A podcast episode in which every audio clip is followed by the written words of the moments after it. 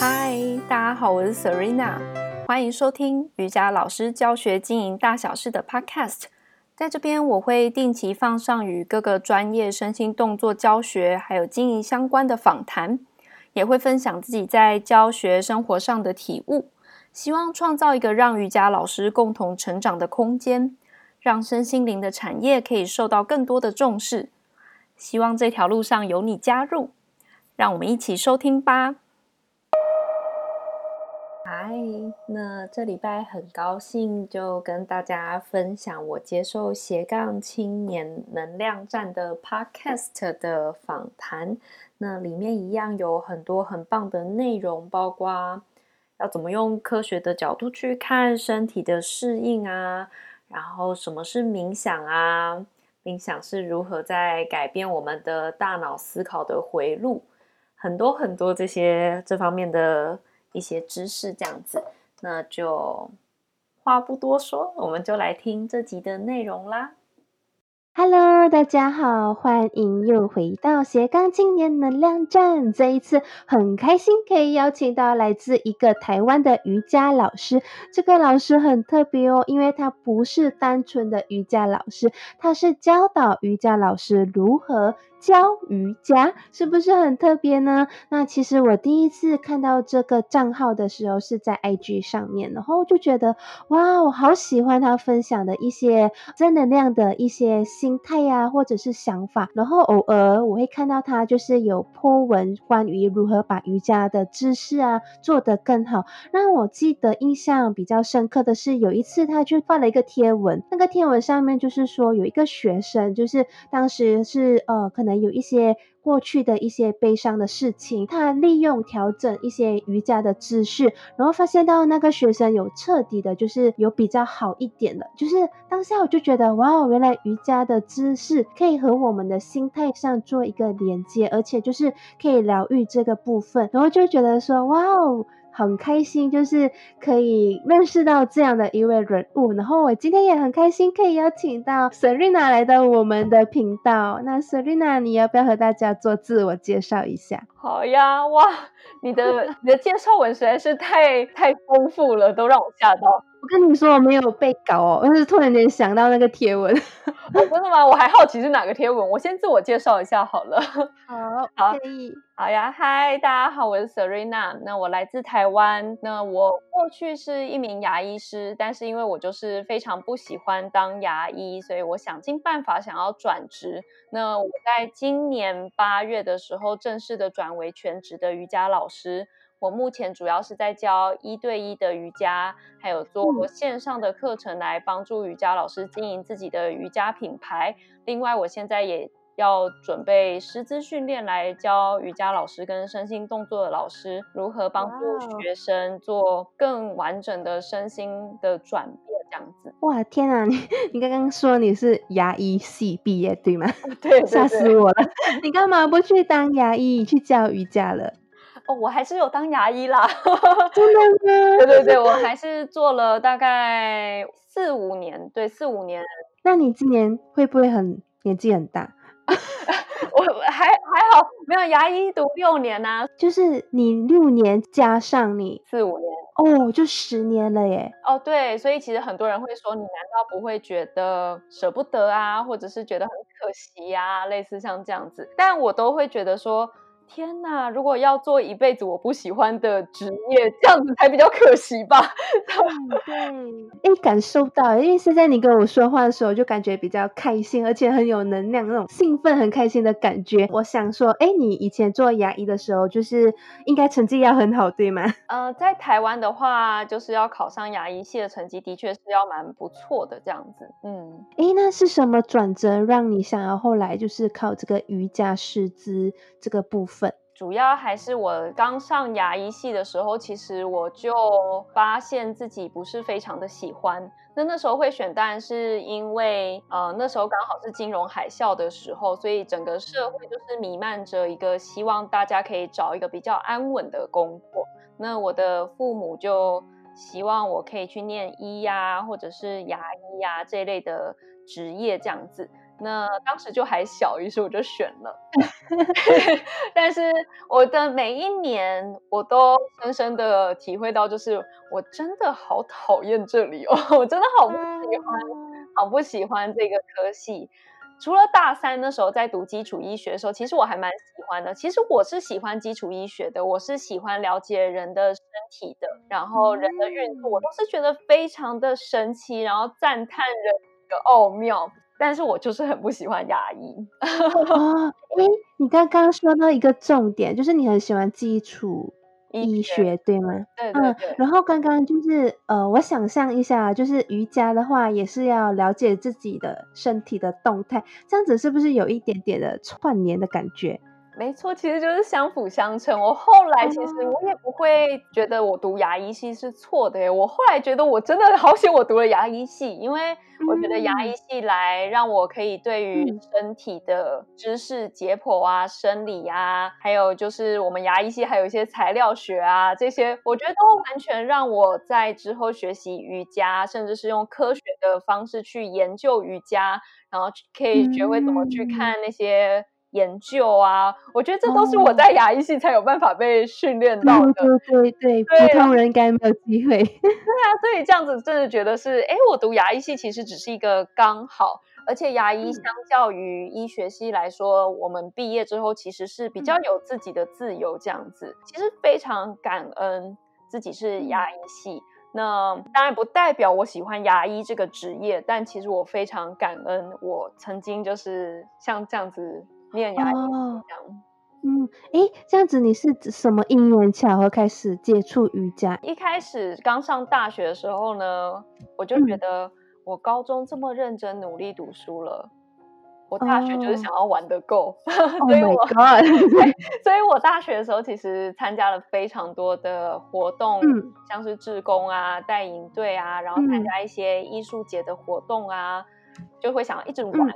嗯那瑜伽其实只是有一次我妹跟我说，哎、嗯，这间教室在优惠，要不要去试试看？然后我就去试试看了。哦、那是我第一次的瑜伽体验，但其实我那时候并没有说到特别的喜欢，我只有觉得哎、嗯，蛮平静的。但我实在是没有任何的，嗯、就是觉得需要再继续去学习。那因为你太好动了，也不是这样，我不知道。后来就是那个。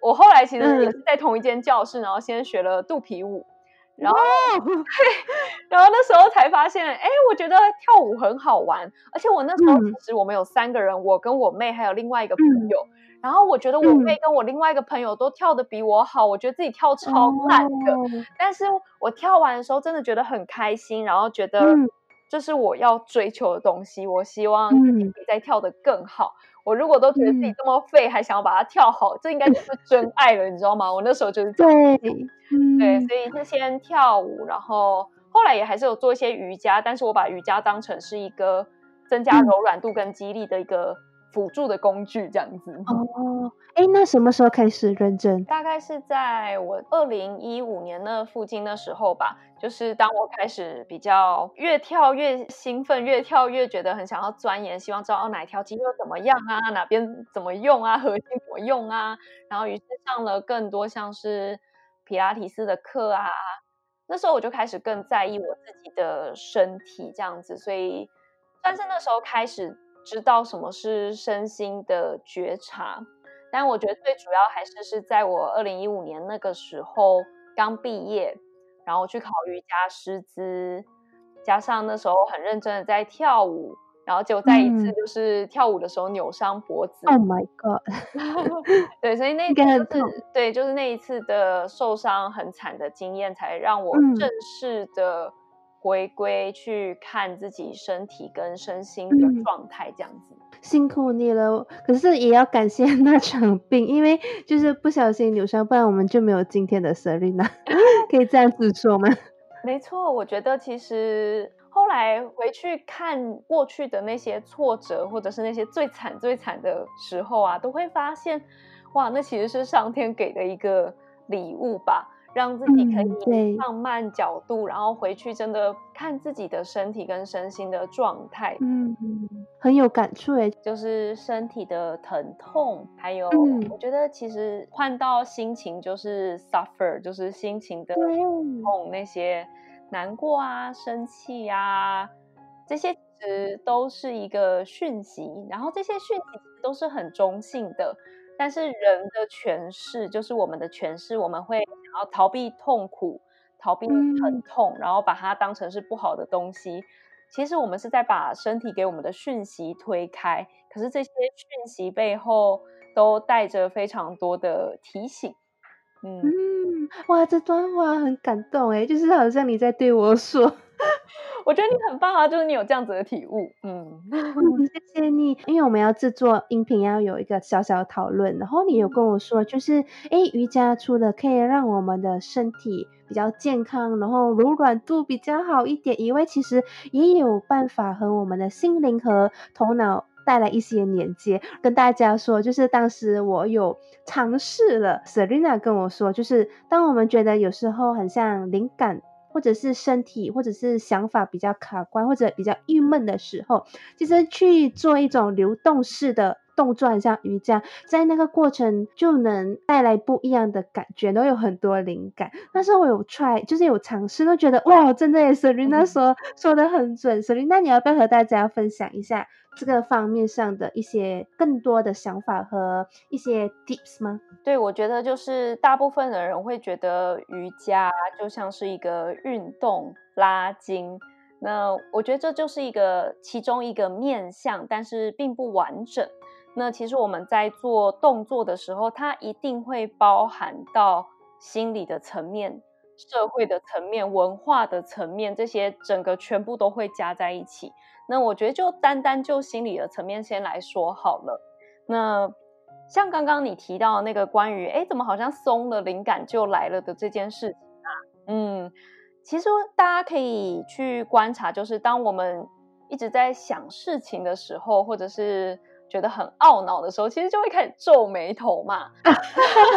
然后或者是就是会开始眼睛周围的肌肉会非常非常的紧。那是一种，我就是投注了一个关注力，觉得我一定要怎么样啊，然后一直盯着那个看啊，所以这个就是一个身心状态在互相影响。你的心理状态是什么，你的身体状态就会如实的反映出来。这样子，当其实我们这么紧的时候啊，就好像是橡皮筋拉到最紧的那一种感觉，嗯嗯，它就不会再有下一个动作。哦，所以你的灵感会在最紧的那个时候出现的。可是你如果是有弹性的，让这个橡皮筋是可以哎缩紧，然后又拉到最紧，然后又放松，拉到最紧又放松，其实这就是一个流动。那灵感就会在那个时候出来，这样子，这是一个身体跟心理状态的反应嘛。那我其实觉得最简单的就是。哎，你上台讲话紧张的时候就是肚子痛，类似像这样。对对对，我想要吐。对对对，所以身心就是一个完完全全不可分开的。就算、嗯、就算我们把瑜伽当成一个运动，都没有办法完全的去切割这个身体跟心理的状态。比如说我在一个团体课的课堂里面，哦、我就算把它当成一个运动好了，嗯、我看到了别人怎么做。然后结果我就觉得我是不是做的比他差，嗯、这个比较心就出来了。所以就算你把它当运动，你永远没有办法把自己排除在外，你知道吗？就是跟自己的心理状态。然后假设是团体课，我跟周围的人的一个状态。嗯所以是没有办法被排除的。还有就是，哎，你会看到，比如说瑜伽教室的女生都很多，嗯、健身房男生都很多，女生走进去好像很奇怪。当然，现在有越来越多女生的健身房啊，嗯、或者是女性友善空间啊，嗯、你就会知道，就是哎，其实社会文化的层次都在影响我们的身体的使用。哦、所以我，嗯，绝对分不开你的身、我们的身体、我们的心理状态、我们的整个文化、嗯、社会的层次，完完全全就是。反映在这上面，哎，我刚刚还本来要问你，哎，怎么会有文化，怎么影响？然后你就帮我解答了。对，因为我相信大家会有疑问。是知心姐姐吗？我有读心术，可是荧幕都不能让你看到。哎，其实我有一点小小好奇，就是呃，也不算好奇，我觉得有。蛮特别的感觉，就是刚刚你有说你很喜欢医学的基础，然后刚刚你在跟我们描述的时候，就是那个呃，当我们身体太过专注于呃思考的时候，我们会皱眉头，嗯、还是怎样？就是一直保持着一个很僵硬的动作。嗯、然后其实这一些其实跟我们心灵上的反应是相辅相成的。嗯、然后透过你这样子说出来，我真的觉得说哇，你的牙医系真的没有白学，因为你真的把它说的。是很让我容易明白，但是又很 make sense，就是很符合原，就是那种道理的感觉。哦，真的，谢谢。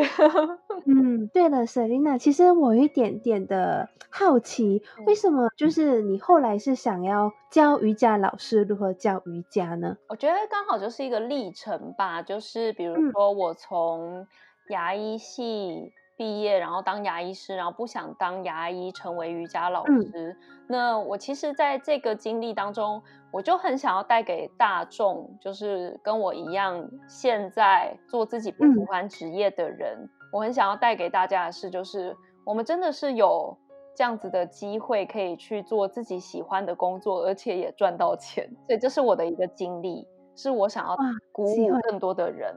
那。嗯瑜伽老师的话是，哎，我自己在当瑜伽老师的这几年，我在中间其实遇过非常多的挫折，包括觉得、嗯、怎么觉得自己一直学还是不够好，怎么觉得一直学我都还是没有办法解决学生的问题，然后很害怕学生受伤。哦就是很多挫败，或是觉得，哎，我东学了一点，西学了一点，总是觉得没有办法整合自己的东西，好像就学了个一招半式的那种感觉。可是，为什么这一招对学生又没有用，这一招对学生又有用？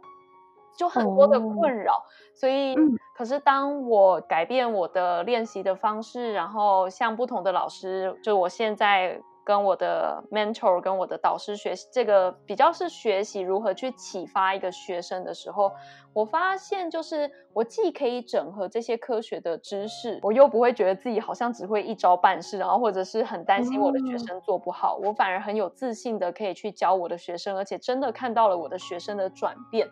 所以其实也是我的经验，就是我如何从一个对自己没有自信。到我现在觉得，哎、嗯，我是一个可以启发他人的一个人。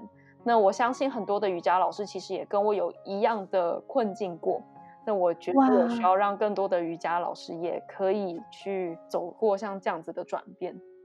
哇，我真的觉得很棒哎，就是你是站在。更高一层，就是有透过自己的经验，然后就发现到，哎，就是刚刚你说的，就是很散，然后就是也想要好好，就是让大家能感受到这个瑜伽带来的好处，带来的平衡。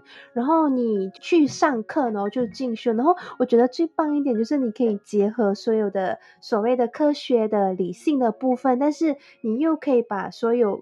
以前觉得很散乱的东西整合，然后再传授出去，我觉得就是很像一个超能力的感觉。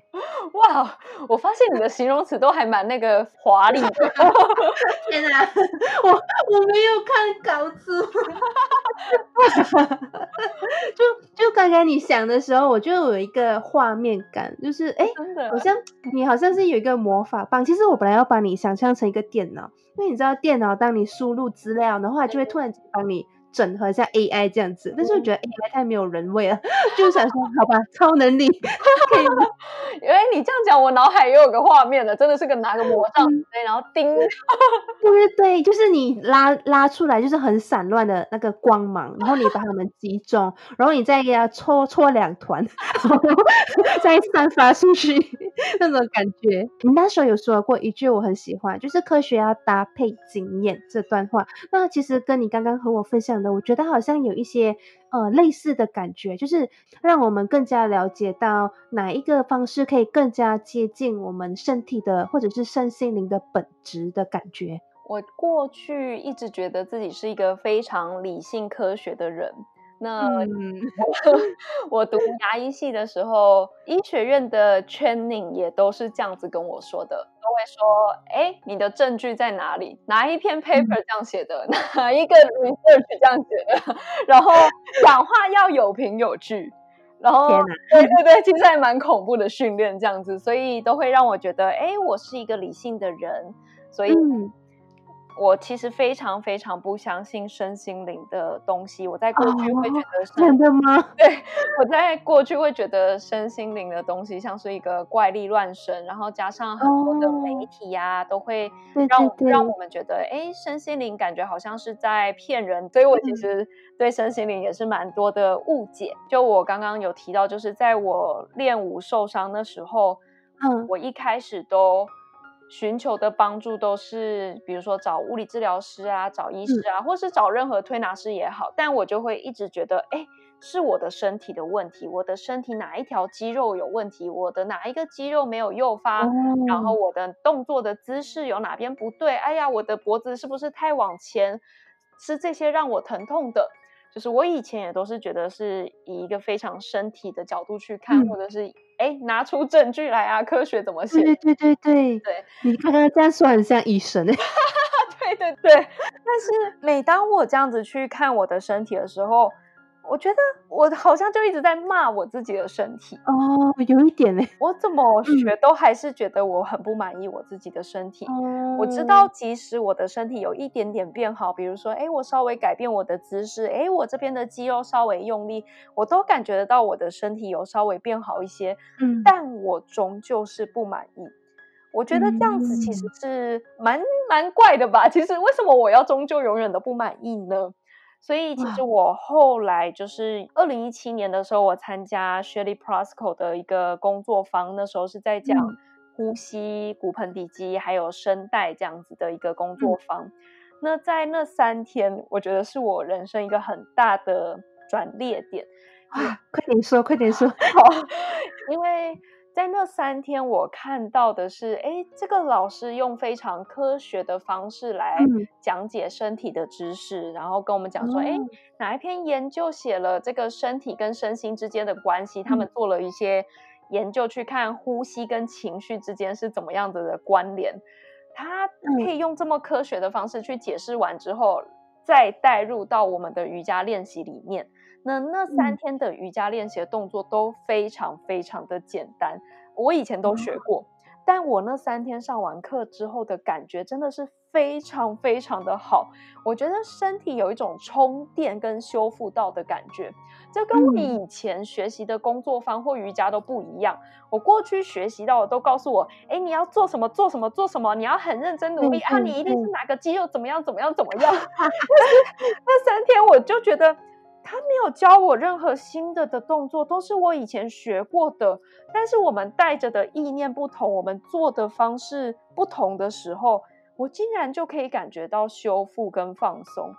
哦，哇，这招好喜欢哎！对，那三天真的是让我觉得，哇，怎么可以有一个这么有知识、博学多闻，又用一个这么有爱又温柔的一个方式来带领着大家。嗯然后我那一次的经验真的是让我觉得，真的是一个人生的转捩点，跟让我觉得哇，这个老师就是我的 role model 了。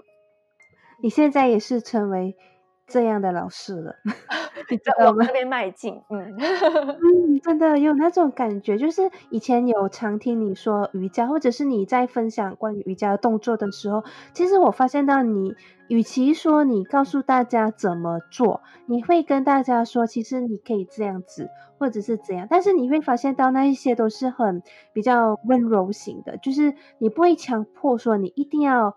可能四十五度，然后、嗯、呃之类这样子的感觉，就是你会用一种比较柔性的方式去鼓励，就很像你说的，就是启发大家的感觉。那我真的觉得可以做你学生很幸运哎。嗯，谢谢。我觉得啊，你刚刚说的很有趣，就是我带领的方式。其实我觉得我会这样子带领，也是根据我对于身体知识的了解。我才用这样子选择，是你也可以这样子做，你不一定要四十五度，或者是你不一定要九十度，你不一定说头一定要放哪边。这也是因为我学了身体的知识之后，我才选择这样子去戴的。因为，嗯，因为身体其实他就是有他自己的本能，他就是知道他自己要干嘛。我知道这样讲可能很奇怪，就是因为我们从小到大都一直被说你要干嘛，你要干嘛，你要考第一名，你才会有好的工作，然后才会读人生胜利组，类似像这样子。我们一直被告诉着要有 SOP 才可以成功，就像是我们一直被告诉着你的瑜伽动作要怎么做才会做对。可是这个就是在限制一个人。可是你去看那些小婴儿，有在那边 care 自己的头有没有在自己的身体上？没有，对，enjoy。对，他有在 care 自己的膝盖有没有九十度吗？就也没有。可是你去看那些小朋友，他有跟你说他在那边肩颈酸痛或者是怎么样怎么样吗？我昨天才去那个就是、嗯、呃体操馆就玩翻滚课这样子，然后就是有一个是小朋友。我就看他在那边跳的超级无敌开心，然后他跌倒了或者是什么啊，他看起来就还是笑得很开心。可是大人们就是很容易就是会紧张啊，然后或者觉得我做不到啊，所以其实是我们在长大的过程当中，渐渐的失去原本对于动作的本能。因为我们就是被固定在这个电脑桌前面呐、啊，然后固定对对对，固定在自己的办公室啊，所以哎，我们的动作选项变少了，我们就变成是一直在训练某一种动作模式。嗯、但我觉得这样超不合理的，嗯、我们其实应该要像 小朋友一样，就是哎，我们可以做任何我们想要做的动作，只要我去学习。哇！哎，其实大家可能没有办法想象，那我现在想要来念一段，就是 Serena 之前有写过的一个贴文，就是我我的感受很难被描述出来，但是大家听了这段话就会知道为什么会被他震撼。就是其中一篇呢，你是不是很紧张？因为你紧张哪一篇？不告诉你才有真实感。哦，真的，就是呃，有一篇关于改善驼背那一个，那其实呢。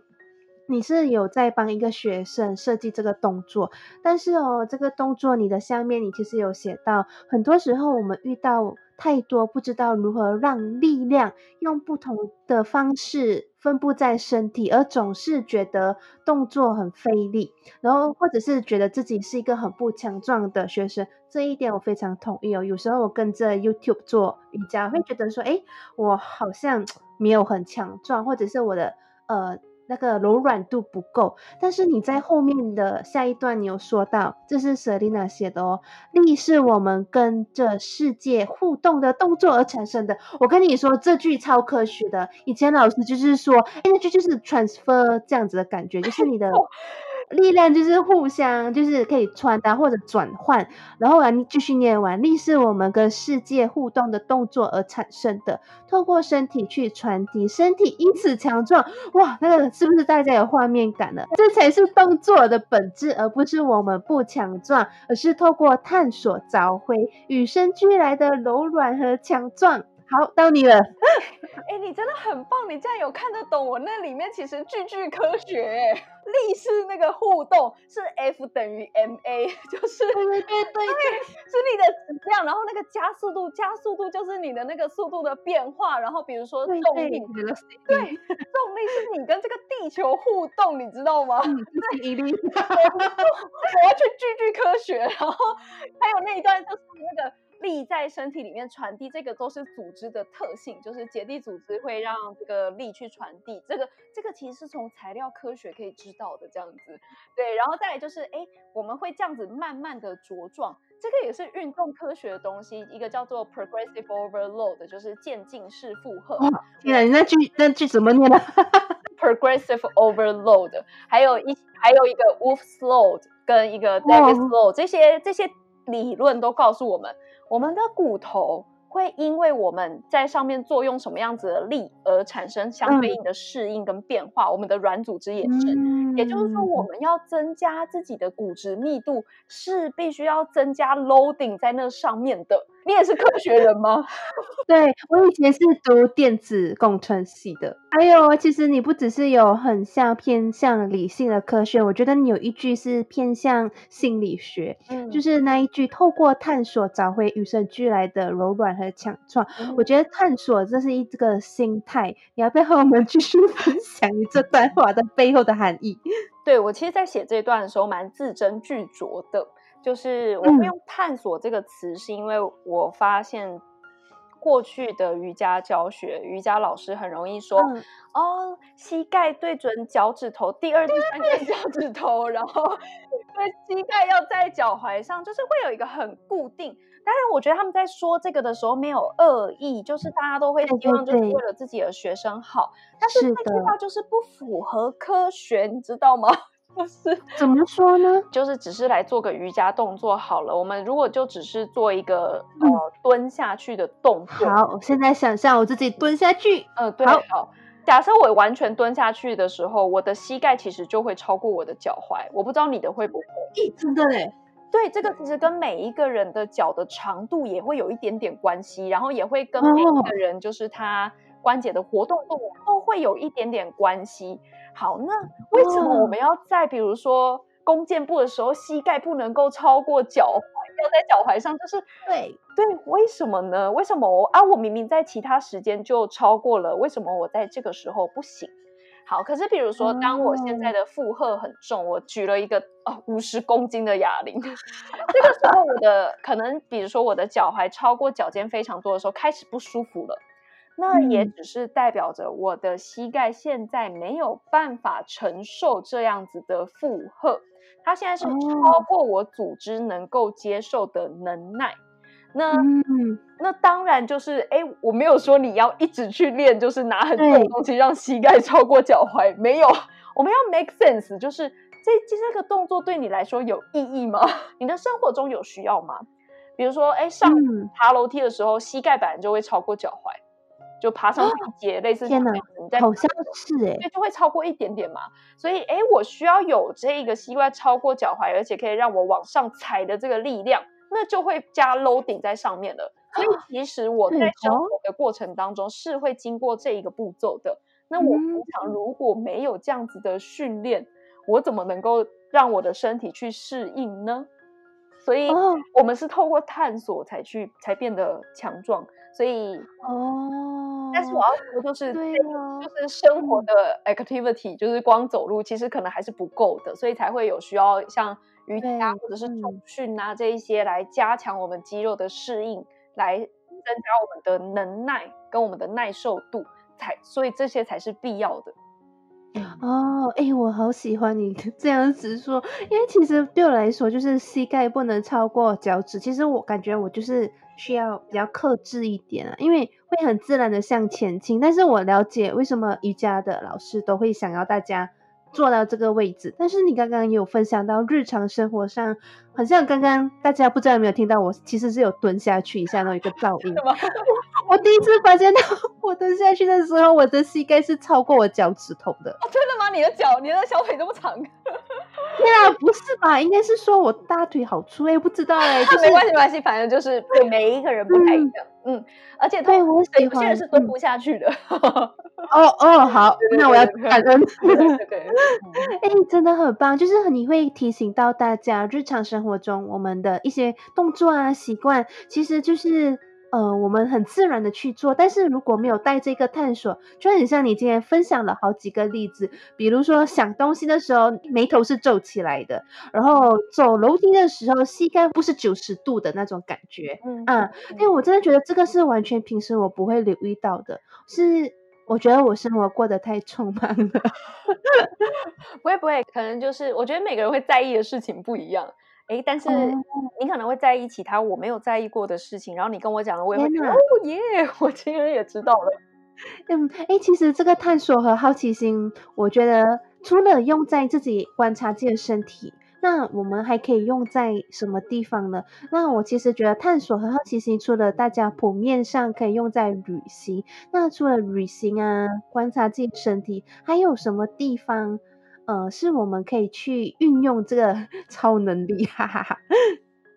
我觉得当然也不冲突，就是我们在前面就已经告诉大家，身体跟身心是密不可分的这样子。那就让我们来谈一下冥想这件事情好了。嗯、那我觉得大家对于冥想其实有非常多的误解，就跟大家对于瑜伽有非常多的误解是一样的，就是。大家觉得瑜伽是个运动，但它不是，不只是一个运动。它运动是个面向，但我相信瑜伽更多的，它是一个自我觉察的工具，跟学会与自己自在相处的一个工具跟方式，这样子一个生活态度，用这样子去诠释。那冥想的话，也不是拿来放松的，但冥想也许可以帮助你放松，但冥想更真正的用意，对我来说，其实是在重新的设定自己的大脑回路跟大脑的模式。嗯，那这个其实真的也是在科学的研究里面就会发现，当我们在做冥想的时候，我们的大脑的不同的脑区就会开始在做连接。嗯，那这些连接的方式会影响我们平常在生活当中与人互相对话或者是相处时候的模式都会互相对应的这样子。嗯嗯嗯。比如说，当我们的大脑的呃脑区并没有被整合的时候，我们会非常在意别人的想法，或者是别人怎么看我。比如说，会觉得啊，我这样子够好吗？或者是会，你喜欢我吗？我这篇怎么都没有人点赞？哎，喜欢的人怎么 怎么又没有回我留言呢？哦，你怎么又没回我留言呢？那像这样子。那当我们的大脑其实在一个不整合的状态的时候，我们会非常容易让这一个。呃，恐惧跟焦虑的大脑出现，就是一个啊爬虫类脑啊，大家可能有听过，嗯、对对，像这样子的脑袋的出现。但当我们在整合的状态的时候，哎，这些声音都会越来越小声，然后我们会进入一个比比较自在吧，我觉得其实是一个比较自在、舒适的状态，可以去。看见不同的可能性，比如说，哎呀，他没回我，可能他在忙吧。然后就啊，这篇没有人点赞哦，嗯，好吧，可能就是目前没有人看到，等下就会有人看到，或者是哎，我可以再用其他的方式再讲一遍，就会比较，嗯、呃，看见自己有更多的可能性。可能性，对，所以你，嗯，所以冥想其实并不是只有放松而已。然后我觉得想要，然、嗯、后还有提到就是，也不是就是就是会睡着。哎，我跟你说，我有时候会睡着，哎，然后就是，哎，我真的是觉得。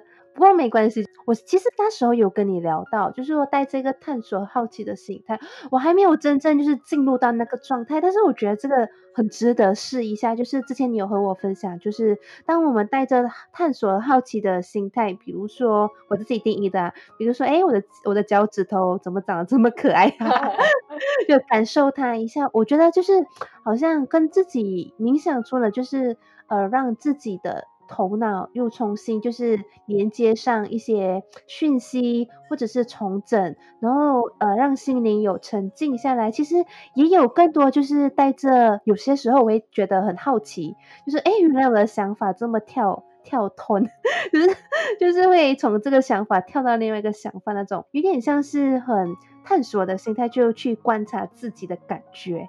嗯，没错，非常的难啊，因为我觉得我们其实是在用我们的脑，嗯、用我们的心智去理解心智，就是我们在用我们的想法去理解我们的想法，哦、所以这是一件非常困难的事情，非常有趣哦。所以，哎，我要怎么对自己的想法好奇？当然很困难，所以其实才会在一开始，我觉得练习瑜伽动作就是先对自己的身体好奇。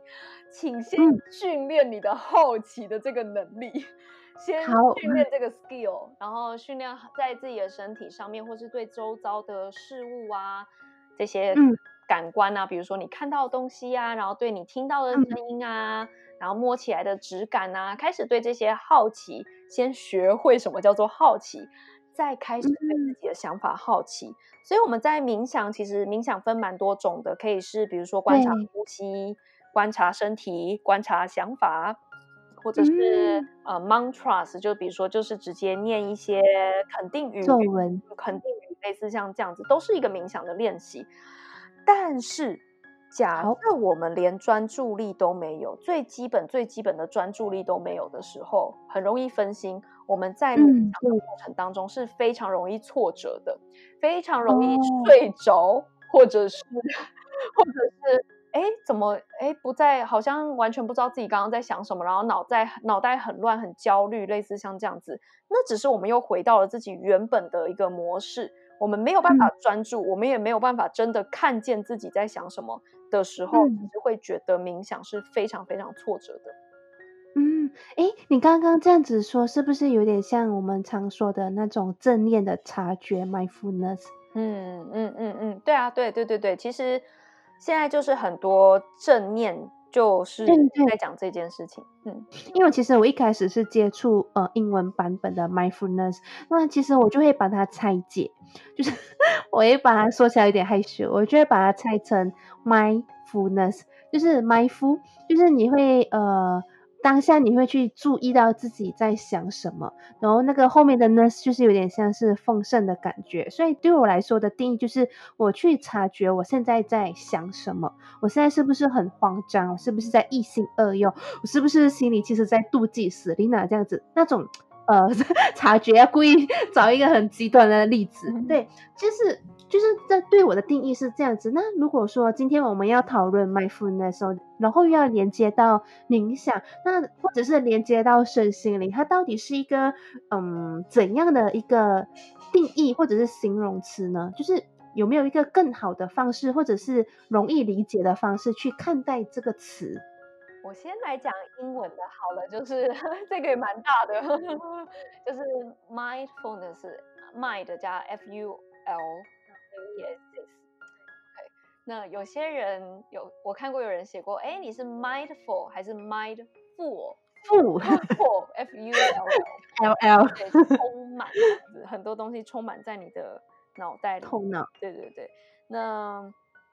翻成中文翻成正念的时候啊，那个正那个字，最一开始我在看的时候，其实也会觉得，哎，是有一个什么正确啊，或者是方方正正的感觉吗？对对对对对对。对，但后来有一个朋友跟我解释说，那是一个正在进行当下哦那个意思，哦、当下的念头。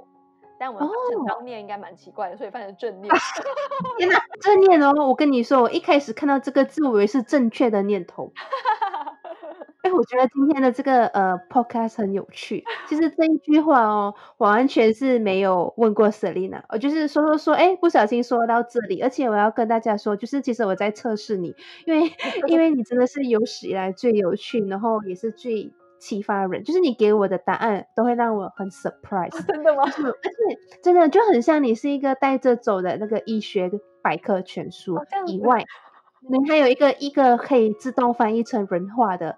呃，翻译翻译的这个部分，就是很多时候啊，你在跟我们了解到一个课题，不管是瑜伽、身体、身心灵，或者是力量啊这些东西，你都是会连接到科学的同时，你也可以用一个比较浅白的方式，然后这个方式听起来感觉不会太难，而且是那种我们可以开始尝试的感觉。嗯嗯，所以也是因为来自于自己的经验吧，就是。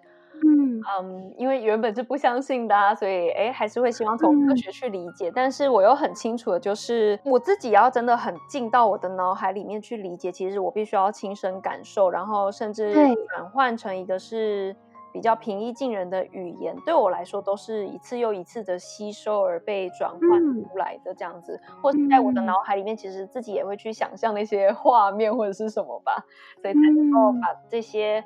身心灵这种比较玄的东西，把它落地，让它比较可以被理解。嗯嗯，对，其实我很喜欢你和我分享身心灵这个东西，因为我其实有看英文版，也有看就是中文版。但是对于中文版来说，其实有些字就是大众的媒体啊，或者是一些网络上的资源，他们都会把它说成有一点遥远。但是从你身上呢，我会觉得到说，哎，它其实就是我们我自己就是一个身心灵的感觉。嗯哦，我懂，我懂，我来可以来举例哦。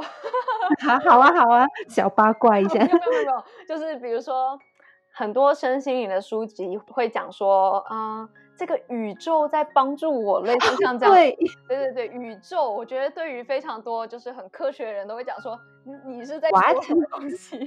对对对，我可能会降一阶，可能比较是世界。好，再再降一阶，其实是社会。好，再上再降，其实是你的同才、你的家庭。哦，而且是有层次感的东西，就是很多身心的东西，它的层次是很高的，很多凡人地面的人们、嗯、可能是没有办法理解的这样子，可是它的意涵其实是类似的这样子，或者是还有一个高我。哦，对，Oh my God，the higher higher self，higher self，大家也会觉得高我小我嘛，类似像这样子。那高我，我我比较会说，我在带领的方式就会是，哎呀，就是那个你六十岁后的你还会觉得你自己是像现在这个样子吗？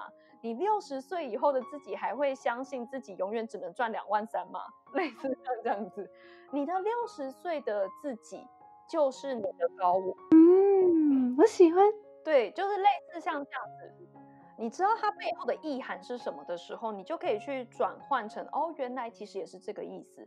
对，其实刚刚我就是在想说这个高我，因为我其实有接触过，然后我在想说那个经验就很像是你自己想要成为一个怎样的 level 的人，或者是你希望你的呃思想、你的 mindset，或者是你想要 achieve 的目标，你想要达到目标是什么？嗯但是哦，我觉得很神奇的是，你竟然用六十岁。你当你这样一想，其实一开始我就有点断线，就诶，六十岁怎么要用六十岁的我来做这个比率？但是哦，当你刚刚这样子分享的时候，也会想到说，六十岁的我会很在乎现在对你斤斤计较，会去生气，或者是会去和别人 争争一口气之类的，就是你会想要未来的自己会希望。呃，现在的自己是一个更加有智慧，然后或者是更加嗯 powerful 的人那种感觉。哎，我好喜欢你的例子，哎，嗯，没错，嗯，我其实很喜欢你这样子分享。那我想问一下，就是只有瑜伽才可以有身心灵吗？还是其他产业都可以？嗯，我在我的认知里面，我觉得。所有的事情都是身心灵，包括连我在做牙医的工作也是。我每次都觉得我在看牙医的时候都是一个身心的修炼啊！我的病 人，我的病人又没刷牙又来了，天，我在当下骂他吗？因为喜欢你的例子哎，真的很有趣哎。因为我就一直从头到尾都觉得。任何时刻，我们都在做身心的修炼。任何的时刻，我们都可以对自己的身体、身心状态去做觉察。那时时刻刻都可以是瑜伽。哦，嗯。对，我好喜欢那 Selena，我真的觉得这个我可以跟你聊三天三夜。可是我们不开始要结束了，好，真的很谢谢 Selena 今天来和我们分享关于瑜伽，而且从这个课题里面，我看到满满的科学如何与我们自己身体、心灵还有头脑做一个连接，就很像我刚刚和大家分享的，原来我们。我们在做一个动作的时候，其实是以力量，这个宇宙的力量做一个交换的一个动作，交换的一个环节，而且是科学原理上可以了解到的。然后，甚至是后面的冥想啊，其实就是舍丽娜也有和我们分享，就是在冥想的状态里面，我们头脑其实是有进入思维或者是头脑。的细胞的整合，可以这样子形容吗？对，就是之前感觉上好像有在其他的地方看到，但是真正从你身上听到的时候，会觉得说，哦，你真的是很像一本带着走的医学书籍，然后也可以很快速的和我们分享如何好好的运用，而且我觉得最大的收获是。今天我在和你聊完之后呢，我会发现到我对自己的察觉能力有所提升，就是会想到说，诶，我走路的时候啊，或者是我爬楼梯的时候，我的动作。会倾向于什么？而且呢，就是一种有点像了解自己，然后也是和自己好好相处的一个开始的一个小小的起步吧。然后我会很珍惜这一次呢，和你就是有聊这个音频的内容，然后真心觉得到收获也很多。而且最后呢，就是你很谢谢你告诉我说，mindfulness 是正在当下的察觉。我觉得这是一个可能以前我会有对身心灵的一些。小小的呃迷失或者是不谅解的地方，但是你都会以很有趣的方式，很像高我可以用六十岁的自己如何看待现在的呃想要成为的人，如何做得更好之类等等，我都会觉得说，诶，你的方式都很轻松，而且都很回归自我。那如果未来我们就是想要了解更多关于这方面内容，我们可以在哪里找到你呢？OK，那大家可以 follow 我的 IG Yoga 点 Serena，或者是也可以 follow 我的 Podcast、嗯、心之瑜伽 Serena Yoga 的 Podcast。呃，还有我一个 Facebook 的社团叫 Serena Yoga，那基本上在这些地方都可以看到我写的文章啊，嗯、然后还有我的呃一些影片。那如果就是 follow 我的电子报的订阅的话，就是我定期都会整理这些资讯，嗯、寄到你的信箱，这样子。哇，真的很感动，谢谢你告诉我们。那未来就是你都会在专注于这方面的产业，对吗？嗯，对啊。嗯，好，很期待未来我们还有合作的机会。真心好喜欢你哦，谢谢，谢谢。然后我觉得很谢谢你的诠释，就是我刚刚听到，哦，因为我刚刚听到一个很重要的，就是嗯。嗯其实我觉得瑜伽、身心动作，或者是我们在做的任何事情，好了，每一个当下，我们如果都可以觉察到自己就是在了解自己，嗯、那我其实相信很多人从小到大都一直都会有个疑问，就是我是谁？为什么我会在这里？然后为什么我的人生这么的痛苦？或者是我怎么都不了解我自己？其实我觉得。先去看见自己的身体，觉察自己的身体，就是一个很好的开始。因为我们的 心就在身体里面。当我们可以去了解自己的身体，了解自己的心，就可以跟自己自在的相处。然后才进而可以跟他人自在的相处，觉得很感恩。嗯，就是今天能邀请你来这里和我们分享，然后希望我们后会有期，也希望就是听到的观众可以得到一些、嗯、呃比较正确的心态啊，或或者是能量，嗯、然后我们一起。好好生活，然后一起好好对待他人，嗯，也要爱自己。虽然就是讲起来就是啊，怎么又又感觉像是个心灵鸡汤励志小语，很那个就是哦，没有，没有，真的就是从科学去看，然后这样子探究一轮，真的都还是会对。哎呀，原来人生的意义是点燃自己的内心之火，在帮助别人，其实真的就是这样。嗯，但我过去也觉得这个很屁。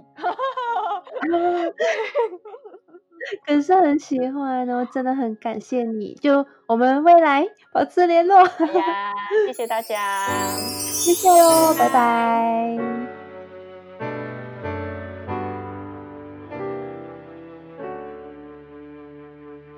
谢谢你收听我们的节目。如果你喜欢，觉得有帮助，请帮我们留下五星的评论，这对我们的 Podcast 推广非常的有帮助。如果希望得到第一手资讯，也欢迎点下方的链接加入我给老师们的社团哦。那我们就下次再见啦。